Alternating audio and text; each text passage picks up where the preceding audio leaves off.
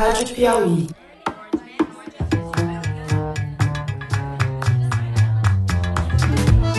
Seja bem-vindo à Rádio Piauí.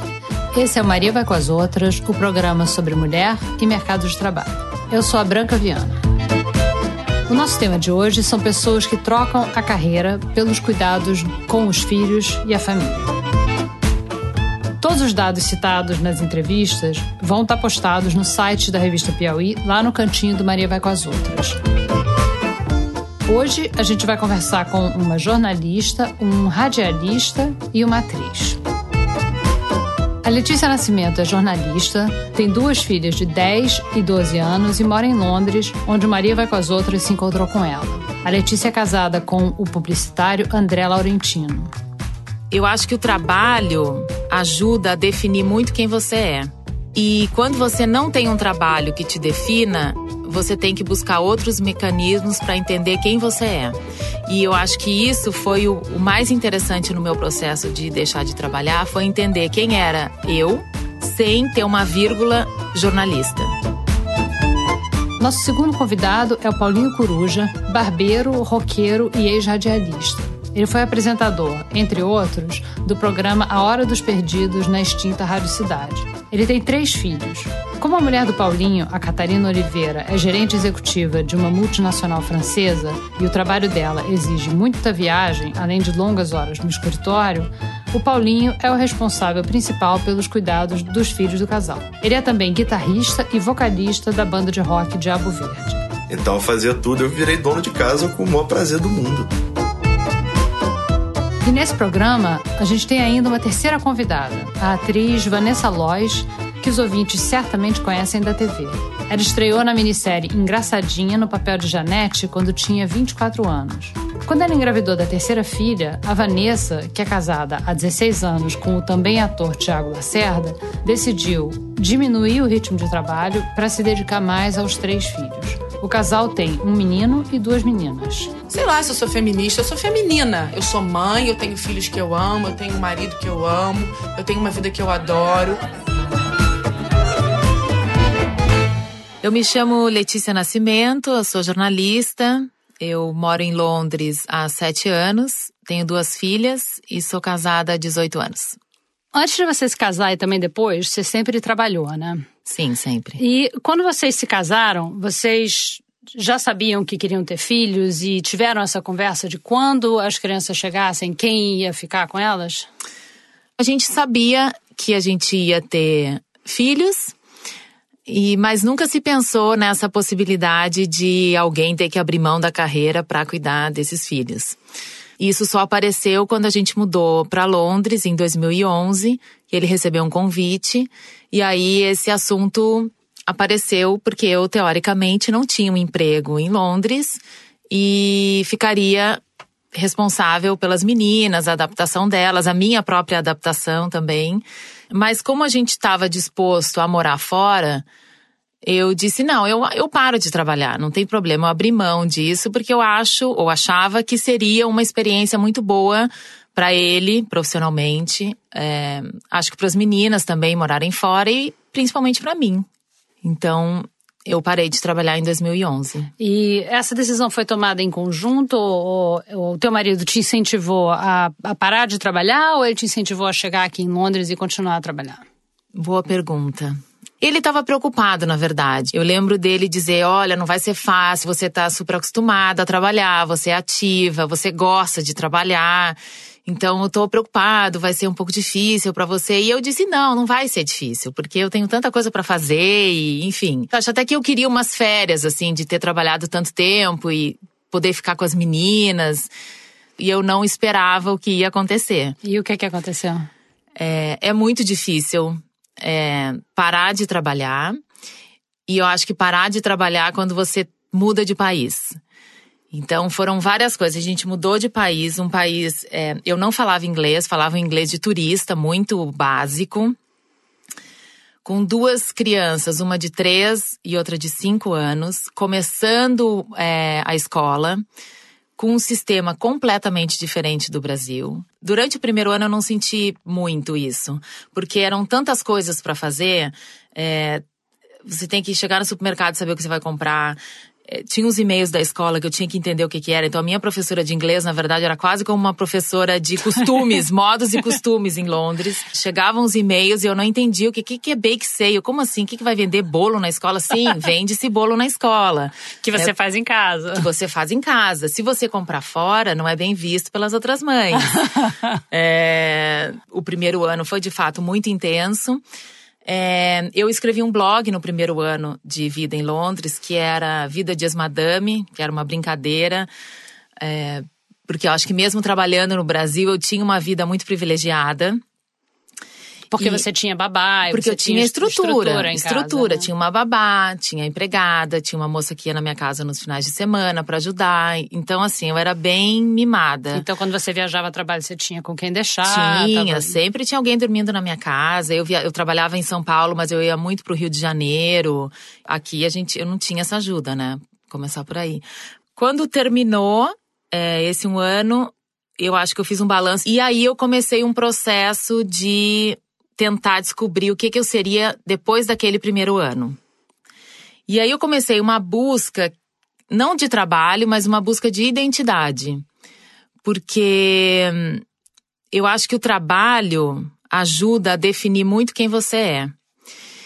E quando você não tem um trabalho que te defina, você tem que buscar outros mecanismos para entender quem você é.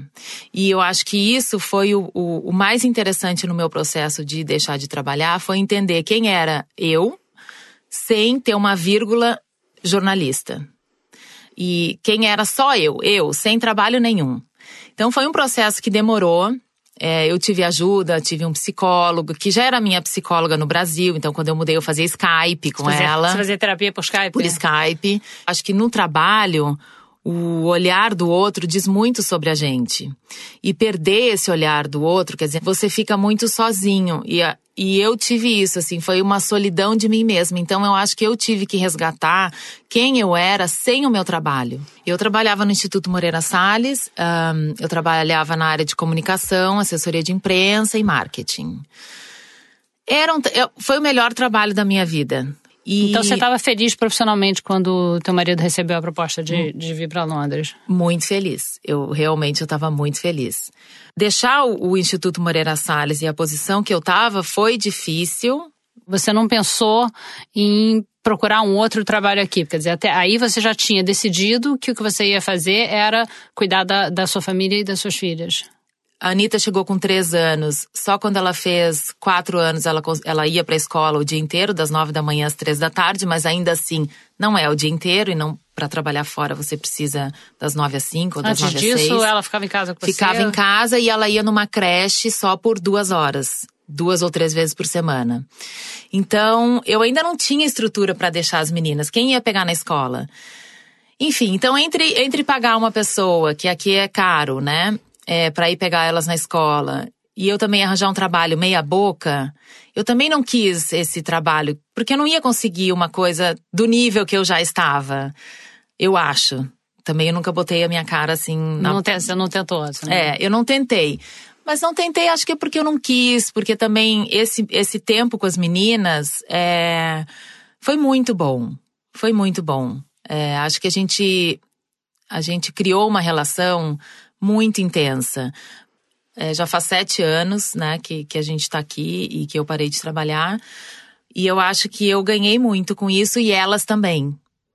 É, você falou com os seus amigos no Brasil, questionaram a tua decisão, né? Quer dizer, perguntavam, mas você não vai trabalhar? É, não tem por onde correr. A gente tem. tem. julgamento é. diário. É. Eu sofria um pouco esse julgamento. É... Ah, mas você não está trabalhando? Dos seus amigos no Brasil? É. Amigo, mas você não trabalha? Não, não, não tô trabalhando, tô fazendo outras coisas. Não é um trabalho fora de casa, ok? Minha carreira pode estar, mas parar de trabalhar não significa parar no tempo. Não significa que eu tô sentada olhando pro teto e não faço nada. Às vezes eu acho que é, o fato de eu ter parado de trabalhar me ajudou, inclusive, a crescer como pessoa, porque eu fiz outros cursos, eu tive mais tempo para ler, eu vi muitas exposições em Londres. É, então não é que eu parei. Isso veio da tua família também? Como é que é a história das mulheres na tua família? Todo mundo sempre trabalhou ou não? É, eu acho que veio uma pressão também. A minha mãe é uma professora de balé que a vida inteira trabalhou. Com 16 anos, ela já dava aula de balé e hum, uma mulher assim muito moderna para a época e, e teve a escola dela de dança e sempre falou para mim, Letícia, você tem que trabalhar. Não interessa o que você vai fazer. Você nem que você vá vender laranja na feira, mas você tem que trabalhar. As minhas tias todas trabalhavam. É uma família de mulheres que sempre trabalhou. Me formei em 1996 e fui morar em São Paulo. Lembro até hoje, meu pai me deu dois mil reais, que era para eu comprar uma cama, um micro-ondas e um sofá. E nunca mais eu pedi dinheiro para eles. É. Então, assim, eu sempre é, trabalhei e me sustentei. Lembro desses dois mil reais é, com, com muito orgulho, gastei bem, foram bem gastos. E essa, essa, essa questão da independência financeira é uma das questões mais importantes para as mães que não trabalham. Então, você sempre teve independência financeira desde que você se formou e agora você não tem mais. Não. Como é que vocês resolveram isso? Quando nós chegamos em Londres, eu tinha uma conta corrente com o André. E aquele dinheiro sempre foi da família, não é um dinheiro dele, é um dinheiro nosso. Porque acho que se a gente fosse botar no papel tudo que eu faço, é isso, é um, é um acordo ali, é um, né? Porque é caro. Eu, eu recentemente tive que viajar para o Brasil, uma viagem que não estava programada e, e, então a gente teve que chamar uma pessoa para ficar com as meninas, porque elas porque quando, tava... quando chegam, elas não têm autonomia de fazer o jantar, né? É uma grana significativa. O fato de eu não trabalhar não atrapalha ninguém, certo? Não. Então por que, que as pessoas ficam tão incomodadas que eu não tô trabalhando? Ou que eu não tô no mercado de trabalho, trabalhando numa empresa? Porque trabalhar eu faço muita coisa. O que, que é trabalho? Trabalho dentro de casa não conta? É, criar filho não conta. Criar filho não conta, cuidar dos pais, cuidar dos sogros. É... Eu acho que, que, que o que para mim foi importante no fato de deixar de trabalhar foi preencher o vazio que o trabalho me deixou que era com relação à minha identidade e às minhas horas durante o dia, de alguma forma, que é preencher esse vazio. É porque quando as meninas vão para a escola. Aí eu fico, ponho roupa na máquina, tiro roupa da máquina, dou uma ajeitada na casa, penso o que, que vai ter de jantar, porque alguém precisa fazer isso, né? A não ser que você queira comprar comida pronta todo dia. Mas eu não tenho uma pessoa cozinhando na minha casa. E eu tenho duas crianças e a gente tem que comer saudável, né? Porque é. se a gente não comer saudável, vem a outra cobrança. isso é uma diferença. Isso é uma diferença entre a tua geração e a minha. Os meus filhos são grandes já, têm 26 anos e 30 anos. E eu sempre trabalhei desde que eles eram bem pequenininhos, levava para amamentar no trabalho, aquela coisa toda. Mas no meu tempo, essa era uma cobrança que não existia, sabe? No meu tempo você podia dar biscoito recheado da noninho e mandar calar a boca, que mamãe tá trabalhando, e, e era, e era ok, okay, assim, ninguém achava nada demais. E Se hoje em dia é. isso mudou, né? Mudou. Se eu te disser o meu café da manhã, quando eu era criança. Eu tomava Coca-Cola e comia bolacha recheada. e tá aí, viva, Tô saudável viva. e ótimo. É, mas, mas, hoje em dia você faz isso, acho que você é crucificada em praça pública, é, né? É, é com Apedrejada. Apedrejada. É, então ainda a gente tem que fazer tudo isso. A gente tem que estar tá magra, a gente tem que fazer ginástica. Essa questão da identidade realmente é, aparece, aparece em todo lugar, né? Sei lá, você tá jantando com pessoas que você não conhece, é em geral a segunda ou terceira pergunta que as pessoas te fazem, né? É. Como, como é o seu nome e. É a segunda pergunta. Bom, e depois vem a pergunta: o que, que você faz? É. E aí, o que, o que, que você responde? Eu, eu digo: não, eu não tô trabalhando. Se eu, se eu tô fazendo alguma coisa, não, eu faço um curso de fotografia ou, ou enfim, mas geralmente eu digo: eu não tô trabalhando. Não, não tô trabalhando. Fora né? É. é. fora. É. Eu acho que é, a minha crise passou justamente por esse período. Quem eu sou, já que eu não tô trabalhando, então eu não sou nada. E aí eu fui descobrir quem eu era. Todo esse movimento feminino, é, todas essas questões que estão sendo levantadas. A Rosa, que tem 12 anos, ela diz: Eu sou uma feminista, mamãe. Olha que graça, que beleza. E é um amor. E ela vai na, viu na loja uma uma feminist, uma blusa, ela compra essa camiseta. E você é, é as, feminista? As mulheres têm o mesmo direito. Eu, eu tem que ser, né? Não tem outra opção para mulher. A gente tem que ser feminista. Não. A Gloria Steinem, a grande feminista dos anos 60, 70, ela tem uma frase maravilhosa que eu adoro, que ela diz: para mulher, ou você é feminista ou você é masoquista. É. Então é isso. A gente não tem outra opção. Obrigação, né? Eu acho que a gente tem que ser feminista. E, e que bom que a gente pode ser, e que, e que agora a gente fala isso com orgulho. Então, que bom que agora é um movimento jovem, é, fresco. E, e, todo mundo tem que ser, é. inclusive os homens, né? Obrigada, Letícia. Muito obrigada por ter vindo aqui conversar com a gente. Foi obrigada ótimo. Obrigada a você, Muito foi bom. ótimo. Você está ouvindo Maria vai com as outras na Rádio Piauí. E agora a gente vai conversar com o nosso segundo convidado. Aqui quem fala é Paulinho Coruja. Eu sou vocal e guitarra da banda Diabo Verde, sou barbeiro também. Tenho 39 anos de idade e é um prazer imenso estar aqui. Há quanto tempo você e a Catarina são casados? A gente casou em 2006 e estamos juntos até hoje aí com três meninos lindos aí, uma família muito legal. Que idade tem seus filhos? O Lio, que é o mais velho, tem 11 anos, o Gael tem 8 e o Zion tem 2. Então você foi radialista durante muitos anos, né? Hoje em dia você anos. trabalha é, como barbeiro e você também tem uma banda de rock. Sim, né? verdade. Mas houve um tempo na sua vida em que cuidar da casa e dos filhos era a sua atividade principal? Sim, sim, em 2017. Como foi que isso aconteceu? A Rádio Cidade terminou no dia 8 de fevereiro de 2017. E aí eu resolvi. Eu já vinha há muito tempo conversando com a minha esposa e eu já tinha alertado ela. Falei, cara, isso isso não vai acabar bem. E eu preciso fazer uma outra coisa. E eu, quando, entre 14 e 15 anos de idade, minha avó é, trabalhava no salão junto com, com, a, com a irmã dela, minha tia. Eu comecei a estudar música com 12 anos de idade. Então, com 14 anos de idade, eu já tinha banda de rock, eu já tinha cabelo grande. E eu mesmo cortava meu cabelo ou pintava. Né? E aí, até que chegou um dia que minha. Ali por volta entre 14 e 15 anos de idade, minha avó virou para mim e falou assim: Eu combinei um negócio com a sua mãe para mudar a sua rotina aqui. Você vai chegar da escola, você vai pro salão comigo. Porque você, você corta teu cabelo, você pinta. Então eu vou te ensinar a fazer alguma coisa. Porque se nada na tua vida der certo, você vira barbeiro. Só que eu continuava tocando, e aí com 16 anos de idade eu fui dar uma entrevista, minha primeira entrevista de rádio com a banda que eu tocava. Quando acabou, as duas apresentadoras me chamaram e falaram assim: a gente precisa conversar com você. Cara, a gente gostou muito da tua participação aqui. Tal. Eu queria que você trabalhasse com a gente. Eu falei, mas trabalhar como?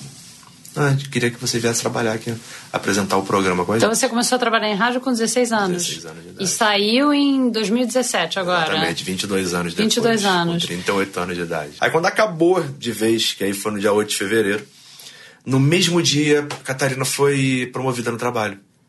Então eu cheguei, ela me ligou super feliz. Eu tinha acabado de receber a notícia, tinha me chamado e falado: a gente tá acabando com tudo, tá mandando vocês embora, não tem mais como é, seguir cooperação. Eu falei: tá, tá bom, beleza. Me deu um alívio. Não, não vou mentir, porque eu via como estava o clima, via como a coisa estava se comportando. E aí ela te ligou e falou: E ela me ligou, cara, por favor, você não acredita, fui promovido. Eu falei, porra, que bom, meu amor, muito bom. Tá, pô, em casa a gente conversa melhor, tá bom. Aí chegamos em casa, ela, cara, deixa eu te contar, e contou tudo, assim, super empolgada. Eu, pô, que bom. Ela, pô, e você tá com uma cara boa, tem uma notícia boa, como é que foi o dia? Eu falei, pô, o dia foi ótimo. Ela, o que aconteceu? Eu falei, eu fui demitido, acabou a rádio. e aí eu fui atrás do curso que eu queria fazer, que na verdade nem tinha aberto ainda, que é do curso da barbearia que eu trabalho, aqui no Rio, que é a barbearia do Zé. Mas você passou um tempo que você não estava trabalhando, que você estava só com os seus 2017 filhos. todo cuidando das crianças e estudando. Fazendo Aí, curso e exa- cuidando dos filhos. Exatamente. E cuidando da casa. Então eu fazia tudo, eu virei dono de casa com o maior prazer do mundo. E como é que é o teu dia a dia com as crianças? Porque hoje em dia você, já- você voltou a trabalhar, você fez o curso de barbeiro, você é barbeiro, mas você continua sendo o principal responsável pelas Sim, crianças, sim, né? sim, como é que é o teu dia a dia com as crianças? A gente, eu levanto seis da manhã, faço café para todo mundo. Já, o meu mais velho hoje em dia, ele, o Leo já entra mais cedo na escola, então ele levanta comigo seis da manhã. Já deixo tudo arrumado para ele e para ela também. E ela, Pra ela, Catarina. Pra ela, Catarina. Catarina leva, deixa o Leo na escola, é o tempo de eu arrumar o Gael e o Zion. Nisso a minha sogra chega para levar eles para a escola, porque é minha hora já de ir pro trabalho. E eu termino de trabalhar por volta das quatro da tarde, vou para casa, pego todo mundo na escola, levo até a Catarina chegar, eu já dei banho, já dei janta, já fiz trabalho de casa junto. Quando ela chega, a coisa já tá um pouco mais calma. Com três crianças não tem como estar calmo em lugar nenhum do planeta.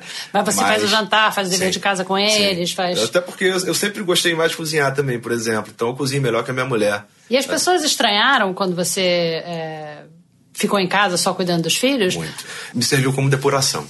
Porque. O que, que você ouvia das pessoas? Eu ouvia muita besteira. Tipo? Tipo, cara, que absurdo. Como, como assim você vai cuidar das crianças? Eu falei, mas por quê? Aí o, o que mais me irritava era, não, mas isso é coisa de mulher. Eu falei, como assim isso é coisa de mulher? Ela não fez sozinha. Então não tinha porquê eu simplesmente olhar para minha mulher e falar, ah, tá bom, beleza, você foi promovida, mas assim, você tem que dar um jeito de cuidar das crianças. A, além do que, isso é um extremo mau gosto, isso é machista, é, é, é, é tão é tão evoluído, é tão atrasado. Quando vinha esse tipo de comentário, eu, seja, ah, eu cortava, vinha com todos esses argumentos, a pessoa ficava, pô, não, não foi isso que eu quis dizer, não, foi isso que você quis dizer sim sabe? Assume o que você quis dizer. É, assume que você tem um preconceito com um homem cuidar das crianças enquanto a mulher está trabalhando. Agora assuma que você tem o seu preconceito e, e, se desconstrói, trabalha isso dentro de você porque é feio. Você ouvia isso mais de homens ou mais de mulheres? Assustadoramente, mais de mulheres e mulheres mais novas. Huh. Eu tenho 39 anos, Catarina tem 38 e eu, eu acho que isso que me chocava mais. Me assustava as pessoas com menos de 30 anos de idade, principalmente mulher, com essa, essa cabeça de não, não, pô, como você vai cuidar? Não, isso não é coisa de homem. Cara, como assim? Os teus amigos da banda, é, eles uhum. estranharam também? Da... Cara, assim, eles não, porque a gente tem um, um, um, uma forma de pensar muito parecida.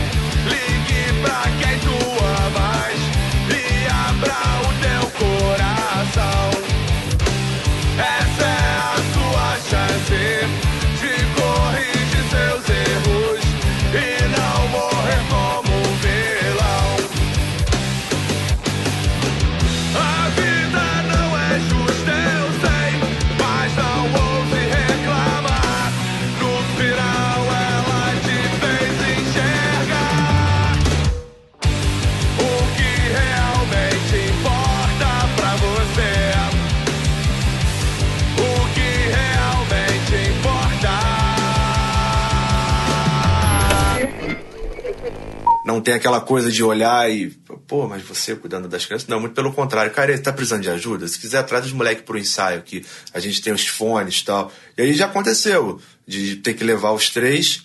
O, o Zion eu deixava no carrinho dormindo do lado de fora do estúdio, com, com algum amigo do estúdio e tal. E nos outros dois eu botava o fone e eles ficavam ali com a gente numa boa tal, não tinha maiores problemas, não. Você já viu, aí é uma outra coisa, uma, uma espécie discriminação ao contrário. Uhum. É, você já, não sei se você já ouviu falar de uma coisa chamada efeito pedestal. É o seguinte: é quando, quando um homem recebe muitos elogios por alguma coisa pela qual a mulher jamais receberia elogio. Você cozinha para sua família, alguém diz: "Nossa, que cara incrível, ele cozinha para a família", e nunca você vai ouvir um e quando esse a mulher mesmo elogio para a mulher, mulher no supermercado. Tá fazendo mais que sua obrigação. Exatamente. Isso já te aconteceu de receber já, esse tipo direto, de elogio? Direto, o tempo inteiro. E aí o, o e, e o que é pior, que eu realmente não acredito que ninguém faça isso de propósito, mas assim, com a minha esposa do meu lado. Então assim, pô, caramba, você, olha que pai ótimo e tal. Eu falei, é, mas ela também. Assim, estamos os dois aqui, sabe? A gente faz tudo junto. E aí a pessoa, ah, é, é verdade, né? Tem algum outro pai na escola dos seus filhos que também tem o mesmo tipo de arranjo familiar? Sim, tinham pelo menos três pais, assim, que passaram pelo mesmo problema. E eu fiquei, assim, esses três, como eram muito. Eu fui o primeiro, o, o, o, na verdade, o estopim foi comigo. E esses três, eles foram. Eles perderam mais os empregos pro, pro meio do ano. E eu acho que, que. E as mulheres não. São todos os casos em que é, o marido perdeu o emprego e a mulher não. Exatamente. E eu, eu, fiquei com a impressão, posso de repente, posso até estar tá, tá equivocado, mas eu fiquei com a impressão de que a mudança neles, eu, eu, eu sabia como eles se comportavam até então, mas eu fiquei com a impressão de que a mudança neles aconteceu por eles virem o que aconteceu comigo e como eu me virei. Hum. Não, não, não me pareciam ser pessoas que estavam é, o tempo inteiro é, trabalhando com os filhos, tendo essa relação com os filhos como eu tinha. Quer dizer, que eles olharam para você e disseram, não, ele fez, é, é, é, possível fazer. Exatamente. Eu fiquei, eu fiquei com essa impressão. De repente, assim, tô sendo, tô sendo injusto, mas eu fiquei realmente com essa impressão. Mas eu via que era aqueles pais que não se ligavam muito e tal. E quando a coisa aconteceu, que vem o baque, opa, eu preciso me mexer. E aí, eu, lembro de algumas conversas, pô, Paulinho, aí, o que tá fazendo? Eu falei, cara, tô fazendo curso de barbeiro, resolvi mudar de profissão tal, e, e me especializar, e tô cuidando das, das crianças, tal. Pô, é mesmo? Aí os caras olham, um cara como eu, todo tatuado, Banda de rock. Pô, o cara que o cara faz? Pô, o cara é dono de casa, tá fazendo o curso, mas é dono de casa cuidando das crianças. Opa. Se ele pode, eu também posso. Se ele posso. pode, dá pra fazer é. também. Então vamos nessa e tal. E que bom, e se foi isso, assim, eu fico muito feliz. Eu sempre uhum. fiz, cara. Eu lembro, eu, assim, eu, por exemplo, tem um. Isso tem 10 anos. Eu não lembro em qual shopping que eu tava. E aí eu precisava trocar a fralda do Liolho, eu era um bebê. E aí eu olhei e falei, cara, beleza, aonde que é o fraudário? Quando cheguei na porta do fraudário, eu seguro assim, não, só pode entrar mulher. Eu falei, meu amigo, eu tô com meu filho, eu tô vindo encontrar minha mulher, minha mulher não chegou ainda, ele tá tudo sujo, eu não posso simplesmente esperar minha mulher, eu não vou deixar meu filho ficar todo assado porque não pode entrar nenhum homem aqui. Não, não, mas são regras da direção. Eu falei, então faz o seguinte, você chama lá a direção porque eu tô entrando. E aí entrei, assim, na hora as mulheres ficaram olhando aquela coisa, eu falei, gente, desculpa, mas eu tô... Aí as mães, não, pô, que ótimo, que maneiro, não tem problema nenhum, tal, super tranquilo. Aí nisso veio realmente o, o, um dos gerentes do shopping. Não, o senhor tem que entender. Eu falei, não, não tem que entender, não. Você tem que entender que isso aqui tá errado. Sabe? Você tem que abrir isso aqui para todo mundo. Se eu, se eu fosse viúvo, o que, é, que eu ia fazer? É. Você quer o quê? Que eu, é. quer, eu, o fraudário era dentro do banheiro feminino. Sim. Aí eu falei com ele, eu falei, pensa no seguinte, se eu fosse viúvo, o que, que eu ia fazer? Eu ia, ter, eu ia abrir uma fralda suja no, no meio da praça de alimentação, no shopping, sabe? É, no chão, para todo. Isso não faz sentido. E aí ele acabou pegando meus contatos, aquela coisa toda, se desculpou. E passou três meses assim, o shopping abriu aquilo ali também para os pais. Falei, pô, ah. cara, que vitória. Tá muito legal. Mas isso é uma vitória, de fato, uma vitória Sim. incrível, né? E, e assim, eu que não, legal. não. Quando vocês casaram, vocês chegaram a conversar sobre como ia ser depois que vocês tivessem filhos, como vocês iam dividir as tarefas de casa e das crianças? Sim, a gente, a gente sempre dividiu tudo. Mesmo, mesmo na época de namorados. A gente sempre foi muito parceiro, sempre dividiu tudo. Então pra gente não mudou muito. E como eu sempre curti essa coisa de criança, de estar tá ali, cara, meus filhos, tá, fazendo tudo, pra gente foi mais fácil. Mas eu vejo que tem muita gente que o cara tem filho, tipo assim, não, eu tive filho, mas a, as tarefas são dela tal. Não, e não é, cara. É, tem que dividir tudo. Tem que viver isso, cara. Até para dar valor, porque assim, o cara que não é um bom pai hoje, ele não vai ser um bom avô, sabe? É, é, é não tem jeito. É. Bom, Paulinho, muito obrigada por Pô, você ter vindo vocês, aqui conversar cara. com a gente. Que papo maneiro, muito obrigado. Muito obrigado mesmo. É legal estar sempre falando sobre essa parada, assim, porque foi um negócio que me ajudou muito. Eu, eu hoje me sinto um, um, um, homem mais completo, porque eu consegui ter esse tempo com os meus filhos, ter, chegar mais junto. Sabe? Eu sempre me cobrei muito. Eu sempre. Eu, eu, eu sou aquele cara que eu tô sempre. Eu tô o tempo inteiro me jogando para baixo. Tipo assim, pô, não fiz o suficiente. Pô, isso aqui ainda não tá legal. Eu fico o tempo inteiro me cobrando. E com o acontecido de ter ficado desempregado, ter tido esse tempo, eu hoje tenho a plena noção de que assim, eu consegui fazer o que eu o que estava ao meu alcance e de, e, de maneira exemplar. Então assim, se eu, é, é, o que eu falei no início, eu tô aqui para servir. Então, eu servindo de inspiração. Se quem tá ouvindo a gente, assim, cara, se você tem uma relação não muito legal com teu filho aí, se você tá muito distante, chega junto, traz ele para perto, mostra o quanto ama. Não fica esperando, cara, tá no leito de morte, assim, pra dizer, pô, meu filho, eu te amava muito. Cara, você tem a vida inteira para falar isso, sacou? Tem a vida inteira para guiar. E você é o guia. O pai, né, todo filho tem como ídolo o pai, cara. Então, assim, vai nessa. Tua mãe é, é um ídolo, teu pai é um ídolo, sabe? Então vai nessa porque é a melhor parada. Obrigada. Obrigado a vocês. Agora a gente conversa com a nossa terceira convidada. Eu sou a Vanessa Lois, eu sou atriz, sou mãe de três filhos, o Gael, a Cora e a Pilar. Tenho 46 anos, sou feminina e sou do Rio de Janeiro.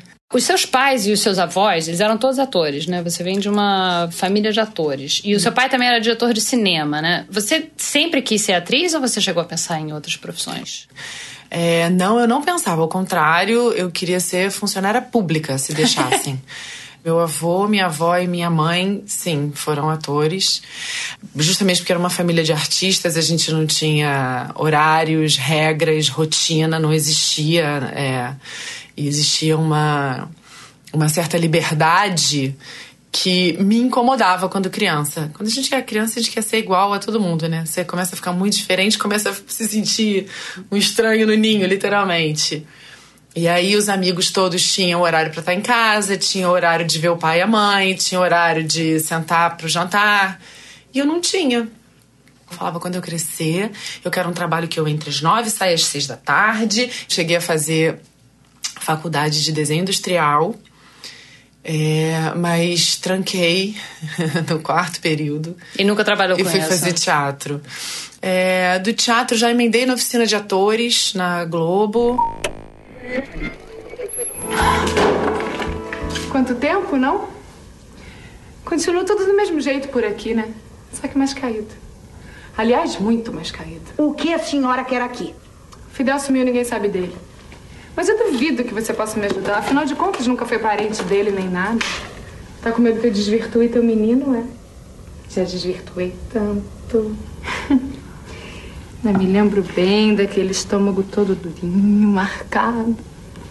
Correu tanto atrás de mim. Como os vira-latas correm atrás da cadela. Ai, que ofensa!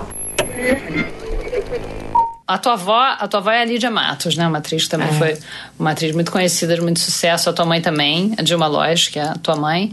E você já falou que as duas trabalhavam, então, quando você era pequena, tanto a sua mãe quanto a sua avó trabalhavam, né?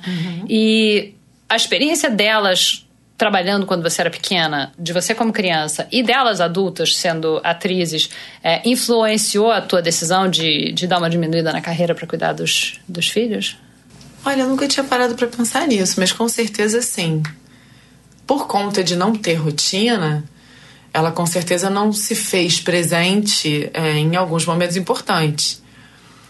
É, então, em algum momento, eu tive que ser uma mãe para os meus filhos diferente da mãe que eu tive. Eu fui percebendo, assim, que, que se eu não tivesse ali, alguém ia ter que resolver aquelas questões. Sei lá, vem na minha cabeça agora um exemplo: dever de casa. no atual momento é o meu maior fantasma.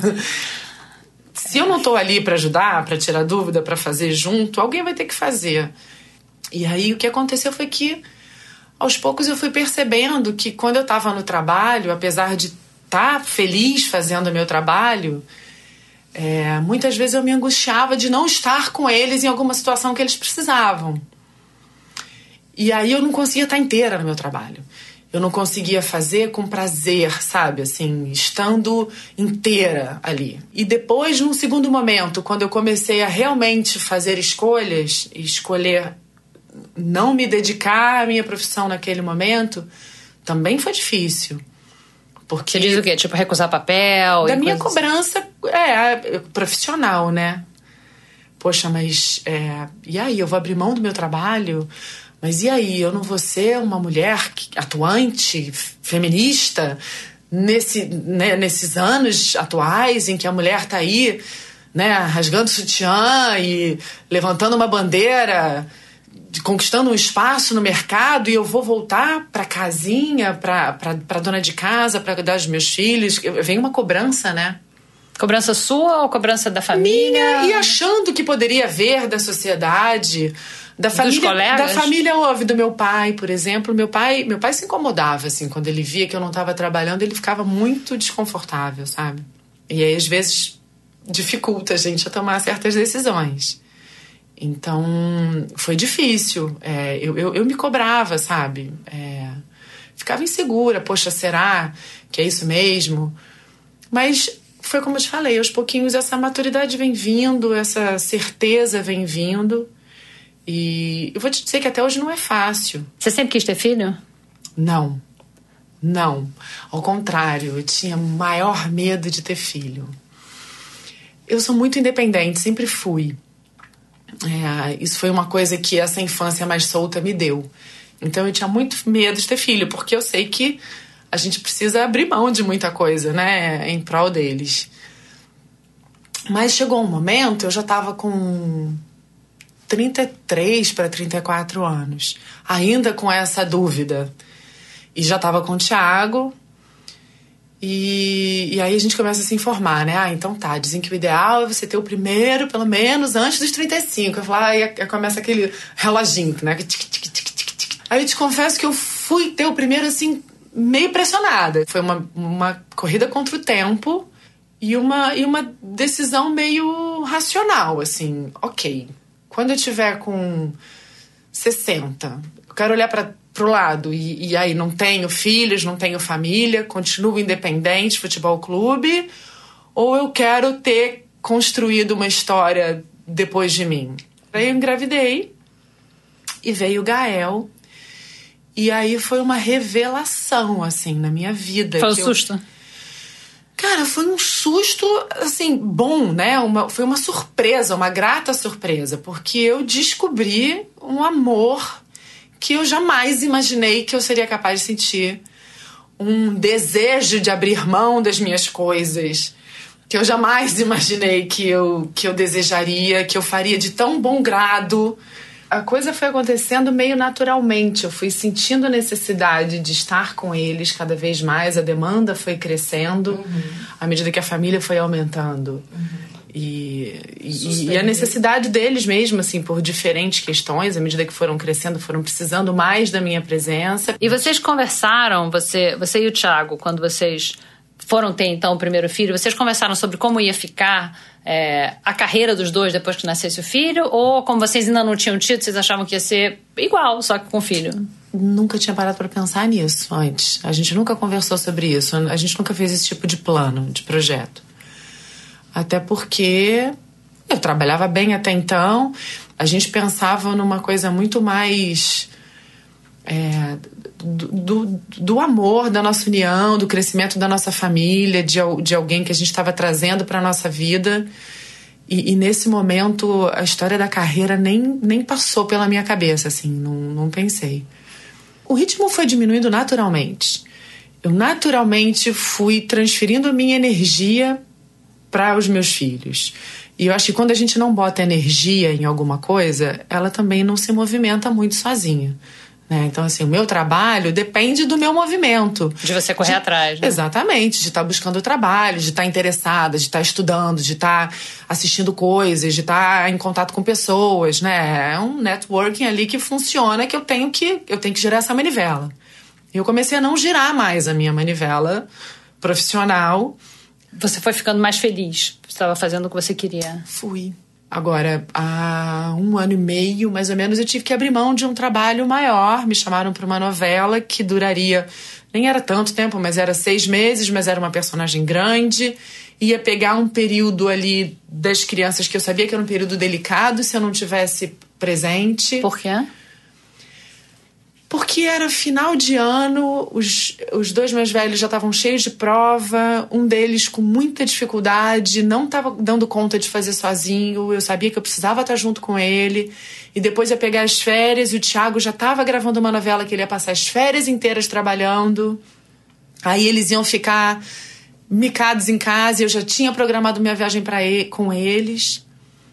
E eu não estava afim de abrir mão daquilo.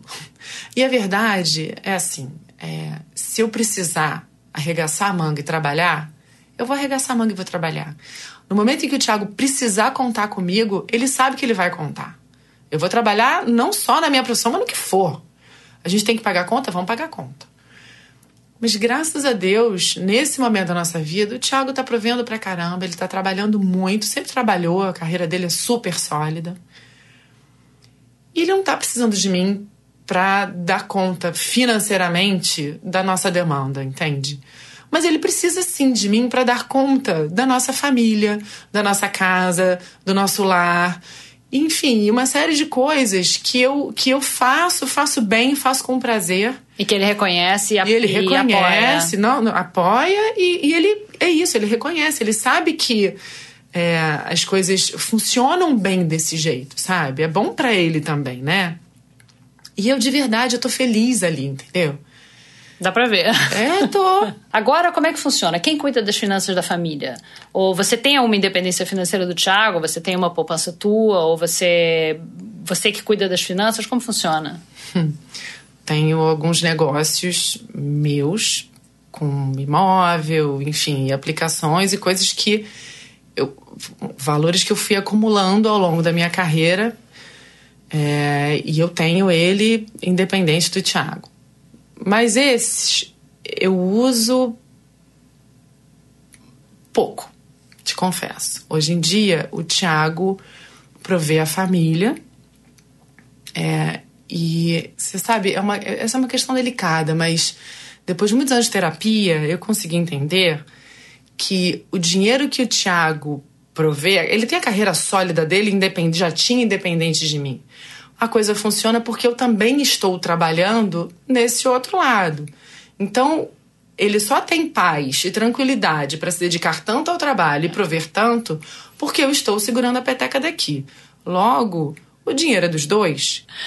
Então, agora, é, como, como esse programa aqui é um programa sobre mulher e mercado de trabalho, vamos falar só um pouquinho, aproveitar a tua presença aqui, para falar um pouquinho sobre as mulheres e o trabalho na TV.